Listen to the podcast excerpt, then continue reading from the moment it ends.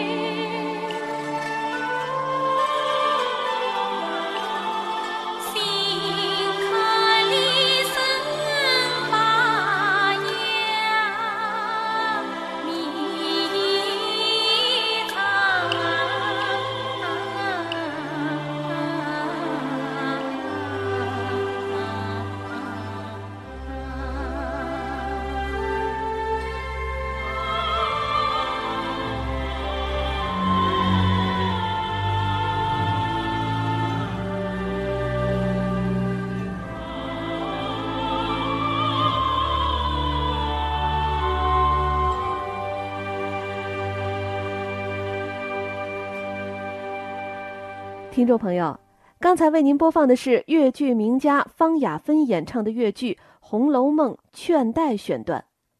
方雅芬的音色甜润明亮，唱腔质朴自然、委婉细腻，韵腔韵味醇厚、舒展流畅，不仅具有原派唱腔的魅力，而且还形成了自己独特的风格。